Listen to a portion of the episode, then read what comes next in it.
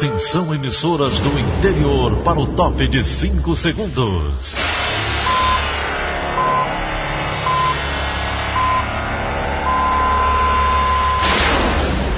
A Verdinha leva o som cada vez mais longe. Rádio Sul Cearense de Brejo Santo, Cristal de Quixeramobim, Iracema de Ipu, Jornal Centro-Sul de Iguatu, Macambira de Poeiras, Tabajara de São Benedito, Oroz FM, Pioneira de Forquilha, Itataia de Santa Quitéria, União de Camocim, Educadora do Cariri do Crato, Líder FM de Itapipoca, Aquarela FM de Miraíma, Liberdade de Itarema, Carinhosa de Acopiara, Sertão Central de Senador Pompeu, Vale do Salgado de Lavras da Mangabeira, Vale FM de Nova Russas. 6 horas e 31 minutos, confirmando 6 horas e 31 minutos, sexta-feira, 9 de outubro, ano 2020. Manchetes do Rádio Notícias Verdes Mares. Policial militar mata esposa a tiros durante discussão Polícia Rodoviária Federal iniciou hoje a Operação Nossa Senhora Aparecida. Mais de 222 mil cearenses estão recuperados de Covid-19. Ceará empata com o Atlântico no Paraná fora de casa. Essas e outras notícias a partir de agora. CYH 589. Verdes Mares AM. Rádio Notícias Verdes Mares. 6 e 32 Segurança. Um policial militar matou a própria esposa a tiros durante uma discussão em um carro na Avenida Silas Munguba, na Parangaba, em Fortaleza, ontem à noite. O suspeito foi preso em flagrante e encaminhado a uma delegacia. A assessoria da Polícia Militar confirmou que ele trabalhava como PM. Segundo testemunhas, o casal havia saído de um restaurante quando os dois começaram a discutir dentro do carro onde estavam. Após atirar contra a própria mulher e perceber que ela estava morta, o policial militar começou a chorar e a gritar, dizendo que estava arrependido. O suspeito ainda chegou a ligar para uma ambulância no intuito, no intuito de socorrer a vítima, mas quando o SAMU chegou, a mulher já estava sem vida. Uma investigação da Polícia Militar concluiu que os PMs que mataram o adolescente Misael Fernandes da Silva, de 13 anos, agiram em legítima defesa. Essa conclusão foi divulgada pela própria Polícia Militar, que investigava o envolvimento de dois agentes no homicídio da vítima no município de Chorozinho, na região metropolitana de Fortaleza. Felipe Mesquita tem os detalhes. O inquérito aberto pela Polícia Militar para investigar o envolvimento de dois PMs no assassinato de Misael Fernandes da Silva, de 13 anos, concluiu que os PMs agiram em legítima defesa própria e de terceiros. A apuração do crime foi concluída no dia 24 de agosto deste ano, mas estava sob sigilo de justiça até o último dia 29 de setembro o sargento da PM Enemias Barros da Silva e o soldado Luiz Antônio de Oliveira Jucá eram os investigados pelo homicídio do menor. A corporação alegou que os dois efetuaram os disparos de arma de fogo porque o adolescente havia se negado a soltar o revólver que portava durante a intervenção. A família, porém, nega essa versão. Segundo os parentes, Misael não tinha arma e os PMs invadiram a casa com violência e o balearam enquanto dormia. Para sustentar a decisão de não indiciar os PMs, o encarregado do inquérito, o tenente-coronel Paulo André Pinho Saraiva, justificou que o artigo 42 do Código Penal Militar não considera crime quando o agente realiza manobras em legítima defesa. Misael foi morto no dia 1 de julho deste ano em sua própria casa no município de Chorozinho, na região metropolitana. Conforme a Secretaria da Segurança Pública e Defesa Social, o adolescente não tinha antecedentes criminais. Mais detalhes do caso Misael na editoria de segurança do Diário do Nordeste. Felipe Mesquita para a Rádio Verdes Mares. Sete toneladas de drogas foram apreendidas no Ceará somente este ano. A Secretaria de Segurança Pública anunciou ontem mudanças de estratégias para combater a principal fonte de renda do crime organizado, o tráfico de drogas. Darley Mello conversou com o secretário de Segurança Pública, Sérgio Caron. A polícia chegou até os 51 quilos de skunk, um tipo mais forte de maconha, após trabalho conjunto com a Receita Federal. O material estava em uma casa no bairro Guajiru, em Calcaia. na região metropolitana de Fortaleza. As investigações continuam para identificar o remetente da droga e onde ela seria distribuída. Ao longo deste ano já foram apreendidas 7 toneladas de entorpecentes em todo o Ceará. E esse trabalho deve continuar e de forma intensificada, já que faz parte de uma estratégia da Secretaria de Segurança Pública para combater as facções criminosas no Estado. Essa questão né, da, da disputa da hegemonia do território entre as facções ela se refere especialmente para que busquem, né? Elas estão disputando para terem o controle do narcotráfico no estado. A junção estratégica do Departamento de Homicídios, da Delegacia de Combate às Organizações Criminosas e a Divisão de Combate às Drogas, que volta a se chamar DENARC, que é a Delegacia de Narcóticos, deve impactar também na resolução de crimes violentos liderados por membros de facções. Esse combate passa por reprimir ao máximo o tráfico de drogas, que é o que gera toda essa disputa, né, o que gera esse interesse da vinda dessas facções para o Ceará, e pega outro ponto muito importante, que é a questão né, de buscar atingir com investigações especializadas, qualificadas, o patrimônio dessas organizações. Darley Melo para a Rádio Verdes Mares. E a Polícia Rodoviária Federal do Ceará inicia hoje a Operação Nossa Senhora Aparecida 2020. Fernanda Aires tem mais informações. A operação começa nesta sexta-feira e se estenderá até o feriado da segunda-feira, dia 12. Serão intensificados trabalhos de combate às infrações que geram acidentes de maior gravidade, como a alcoolemia ao volante, o excesso de velocidade, as ultrapassagens indevidas e o não uso do cinto de segurança. Também serão utilizados radares fotográficos e etilômetros para coibir comportamentos de risco.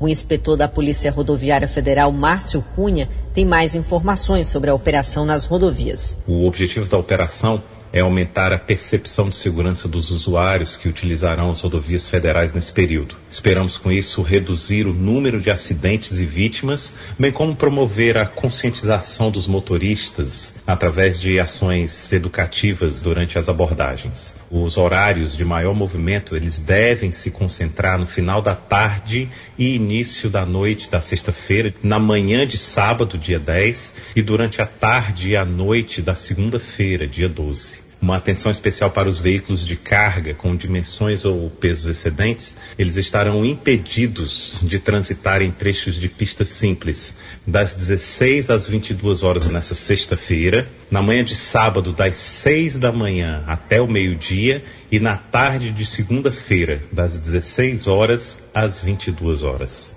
Fernanda Aires para a Rádio Verdes Mares. Para atender a demanda de embarques no feriado de Nossa Senhora Aparecida, nesta segunda-feira, as empresas de transporte que operam no terminal rodoviário Engenheiro João Tomé vão disponibilizar pelo menos 47 viagens extras. A estimativa é de que cerca de 18 mil passageiros embarquem dos terminais rodoviários de Fortaleza, o que representa um aumento de 9% em relação à última semana, mas ainda está 45% abaixo do movimento registrado no mesmo período de 2018 no feriado. 6 e 38. Saúde. O Ceará acumula mais de 258 mil casos confirmados de Covid-19 e 9.124 óbitos causados pela doença. Em contrapartida, já são mais de 222 mil recuperados em todo o estado. Os dados são da plataforma Integra SUS, atualizados ontem à noite pela Secretaria da Saúde. Ainda segundo a, o Integra SUS, a taxa de ocupação de leitos de UTI aqui no Ceará está em 58%. Quanto à taxa de ocupação de leitos de enfermaria, os números chegam a 33,66%. O retorno das aulas na rede estadual do Ceará, quando acontecer, não vai ser o mesmo tempo em todas as escolas. A informação é da vice-governadora Isolda Sela durante entrevista ao Sistema Verdes Mares. Brenda Buquerque tem os detalhes. Ainda não há um parecer definitivo sobre o retorno das aulas presenciais nas escolas da rede estadual de ensino. Mas uma coisa é certa: esse retorno não vai acontecer de forma simultânea em todas as unidades escolares. Pode acontecer, por exemplo, de uma mesma série de escolas diferentes voltar às aulas presenciais em tempos distintos. De acordo com a vice-governadora Isolda Sela, é preciso analisar a condição de cada unidade. O retorno vai seguir um escalonamento de séries e a quantidade de alunos por turma vai ser restrita. A necessidade de escalonamento ocorre devido à infraestrutura de cada escola, mas também leva em consideração o perfil das equipes e dos servidores. Outro aspecto que impede o retorno generalizado é a condição de acesso dos alunos às escolas. Brinda Albuquerque para a Rádio Verdes Mares. Os casos de Covid-19 no Brasil totalizam mais de 5 milhões e 28 mil, segundo as informações disponibilizadas pelo Ministério da Saúde ontem à noite. Já as mortes acumuladas desde o início da pandemia do novo coronavírus alcançaram mais de 148 mil. De acordo com o Ministério da Saúde, outras mais de 4 milhões e 414 mil pessoas já se recuperaram da doença. 6 horas e 41. Esporte. Fora de casa, Ceará empata com o Atlético Paranaense na Série A do Campeonato Brasileiro. Luiz Eduardo tem mais informações. Bom dia, Luiz. Bom dia. Campeonato Brasileiro da Série A. Em jogo realizado nesta quinta-feira na Arena da Baixada, o Ceará ficou no empate 0 a 0 com a equipe do Atlético Paranaense. Com o resultado, o Ceará deixou a zona de rebaixamento e ocupa a 14 quarta colocação com 15 pontos ganhos. O time do Ceará agora foca as atenções para o próximo domingo, já que enfrenta o Corinthians pela 15ª rodada. Jogo que começa às 20 horas e 30 minutos, domingo, no Estádio Castelão. O Fortaleza joga no sábado, também pela 15ª rodada, no Estádio Couto Pereira, em Curitiba, às 19 horas, contra a equipe do Curitiba. O Fortaleza terminou essa 14ª rodada da nona posição, tem 20 pontos ganhos. Quem está na liderança é o Atlético Mineiro, tem 27. Segundo o Internacional, 25. Terceiro, Flamengo, 24. Quarto, São Paulo, com 23. Lá embaixo, dentro da zona de rebaixamento, está o Botafogo, 17 com 15 pontos. O Curitiba é o 18 colocado, 12. O Bragantino, 19 com 12. E o Goiás é o Lanterna, com nove pontos ganhos. Luiz Eduardo, para a Rádio Verdes Mares. Agora o comentário de Wilton Bezerra. Bom dia, Wilton. De qualquer forma, meus amigos, circunstancialmente, o empate de 0 a 0 que o Ceará conseguiu contra o Atlético no Paraná foi, na verdade, um bom negócio para o Alvinegro. Jogo muito pobre, tecnicamente falando. Primeiro tempo, uma chance para cada lado, um jogo até intenso em determinados momentos, mas as duas equipes com problema de conseguir as jogadas em profundidade. Na segunda etapa, aí tivemos um pouco mais de emoção. Dois escanteios cobrados por Vina, criando uma chance para o Sobis, e uma outra que o Fabinho desviou, a bola tocou na trave, quase Luiz Otávio chega para marcar. O zagueiro tocou na bola e a bola tocou na trave. E uma única jogada certa de Matheus Gonçalves, que o Jandrei fez uma grande defesa. O time do Atlético ficou na solitária oportunidade perdida por Citadini. Numa segunda etapa em que o Ceará até visitou mais o campo adversário, embora o Atlético tivesse mais a bola, jogasse mais no campo defensivo do Ceará. De qualquer forma, o empate de 0 a 0, ele acabou sendo o que o jogo foi. E para o Ceará, repito, melhor do que perder. Porque se isso acontecesse, o cheiro de crise estaria impregnando Porangabuçu a esta altura dos acontecimentos. Wilton Bezerra para a Rádio Verdes Mares. 6 horas e 44 minutos, 6 e 44. Em instantes, CiDDT oferta mais de mil vagas de emprego nesta sexta-feira. Rádio Notícia Verdes Mares. 6 e 46. Política. Chegou a hora de saber como foi o dia de campanha dos candidatos que concorrem à Prefeitura de Fortaleza. Luana Barros acompanhou a quinta-feira de parte dos candidatos e vamos conferir. Anísio Melo, do PCdoB, visitou a Assembleia Legislativa do Ceará na manhã desta quinta. Ele ressaltou que quer priorizar ações na periferia e políticas estratégicas para a cidade em uma futura gestão. O candidato também apontou a necessidade de pressionar o governo federal por recursos para a saúde e a educação municipal. Não adianta fazer propostas se você não conseguir recuperar, vincular recursos federais importantes para a saúde e para a educação.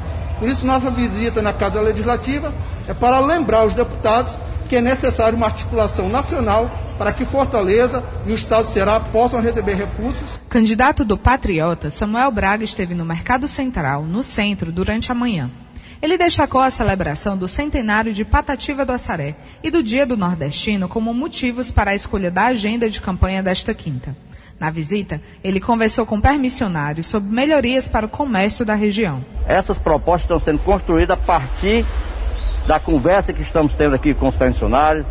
Vamos procurar o presidente da associação, o representante legal, para podermos trabalhar uma proposta concreta visando a melhoria do trabalho e dando dignidade a todos os permissionários. Célio Sturdas, do PV, visitou o terminal do Papicu ele afirmou que melhorar o transporte coletivo é uma das principais demandas que tem ouvido da população na campanha.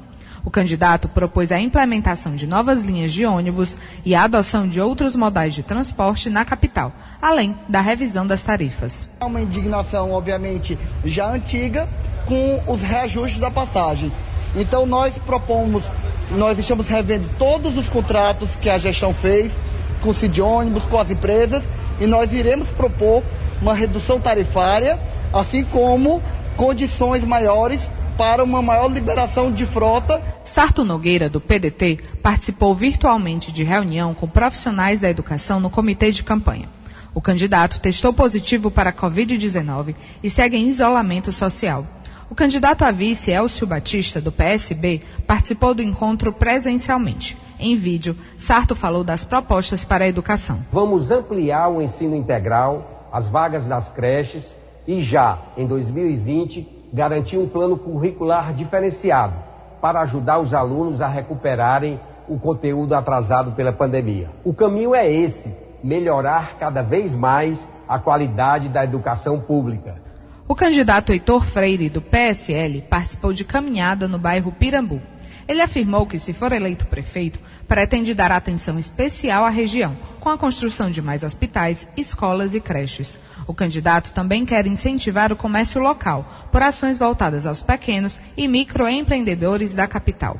Hoje os bancos têm muita burocracia para emprestar.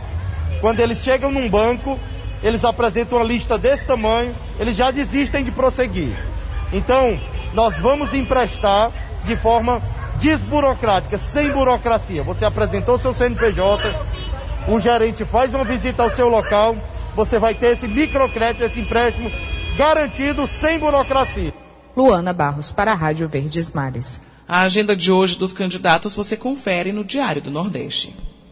Em 12 dias de campanha no Ceará, 268 pedidos de impugnação já foram apresentados à Justiça Eleitoral contra algumas das 16.059 candidaturas municipais. Os dados fazem parte de balanço preliminar do Tribunal Regional Eleitoral do Ceará. Portanto, deve aumentar à medida que o processo eleitoral avança. Dos 184 municípios cearenses, quase um terço registrou alguma ação contra candidaturas. Nesse montante estão inclusos prefeitos, vice-prefeitos e vereadores. O Instituto Datafolha divulgou ontem pesquisa de intenção de voto sobre a corrida eleitoral nas maiores capitais do país. As informações estão com Sérgio Ripardo.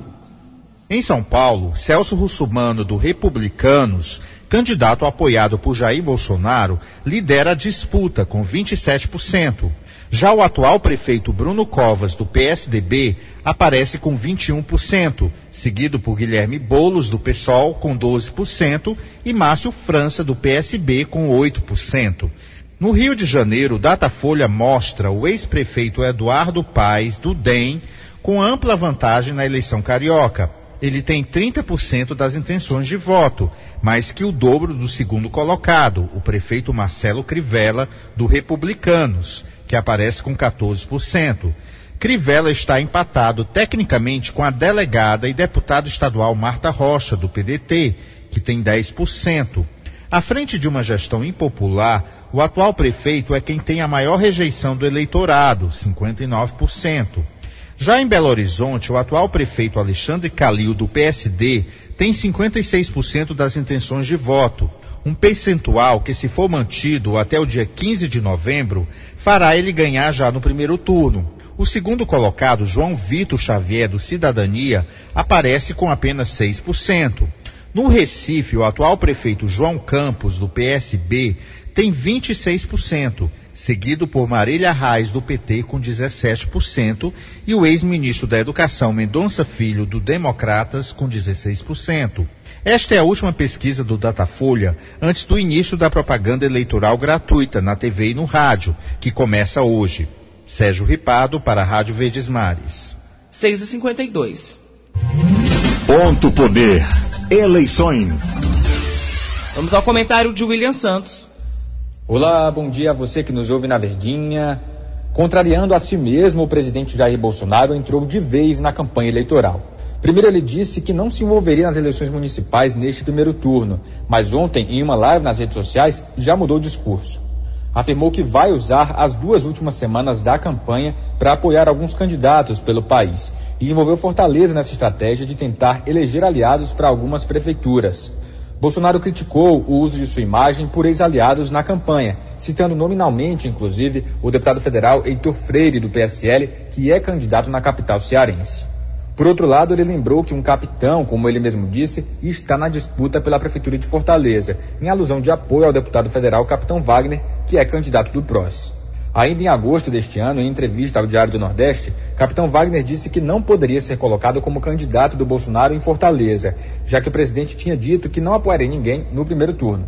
Apesar disso, muitos movimentos dele desde a pré-campanha eram de aproximação com lideranças políticas ligadas ao presidente aqui no Ceará. Agora, com esse outro tom de Bolsonaro, a postura de Wagner também vai mudar? Até agora, Capitão Wagner não estava buscando colar sua imagem à do presidente. Ao contrário, na campanha, ele tem adotado um tom mais ameno, inclusive, do que na pré-campanha. Mas a depender dos rumos da disputa, não será uma surpresa se houver uma aposta nessa aproximação. Agora, se ela convencerá, aí só o futuro vai dizer. William Santos para a Rádio Verdes Mares. Ponto Poder é a plataforma de notícias do Sistema Verdes Mares. 6 horas e 54. Só uma informação rapidinha que mais informações você confere no pontopoder.com.br. Economia.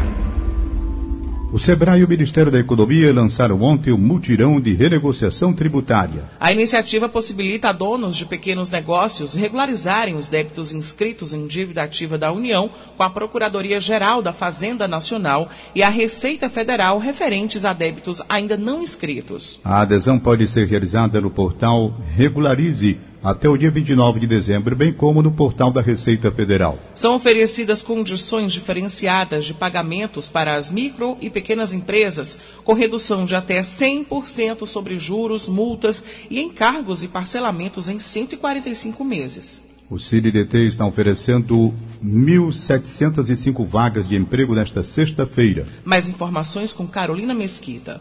As oportunidades estão distribuídas em todo o Ceará e também contemplam pessoas com deficiência. Fortaleza é o município com o maior número de vagas, são 397. Os cargos em destaque são costureira em geral, montador de móveis de madeira, costureira de máquinas industriais, pedreiro de acabamento, auxiliar de logística e operador de telemarketing. Para PCDs, a instituição está com 20 oportunidades na capital sendo cinco delas para auxiliar de armazenamento e outras cinco para operador de telemarketing. Ainda na região metropolitana, Maracanã oferta 312 vagas, com evidência para operador de computador e costureiro a máquina na confecção em série. Já em Quixadá, há 164 oportunidades em aberto. Os destaques são eletricista de rede, consultor de vendas, aplicador de asfalto, cobrador externo e motorista de caminhão. Os interessados podem conferir a lista completa de vagas e se candidatar através do site da instituição ou pelo aplicativo Cinefácil. O atendimento presencial em 17 unidades do CineDT está acontecendo por meio de agendamento. Carolina Mesquita para a Rádio Verdes Mares. Vamos agora à participação de Egídio Serpa, que volta das férias a partir de hoje. Bom dia, Egídio. Bom dia, Daniela de Lavor. Bom dia, Tom Barros. Bom dia, ouvintes do Rádio Notícias Verdes Mares. De volta das férias, transmito aos ouvintes do Rádio Notícias Verdes Mares uma boa informação. No próximo dia 26, o Ceará fará sua primeira exportação de melão para a China. A empresa agrícola famosa, que tem sede em Icapuí, no leste do Ceará, onde está sua gigantesca fazenda de produção, vai lacrar dois contêineres, cada um com 1.700 caixas carregadas de melão, que se destinarão ao mercado consumidor chinês. A logística de transporte dessa exportação é complicada.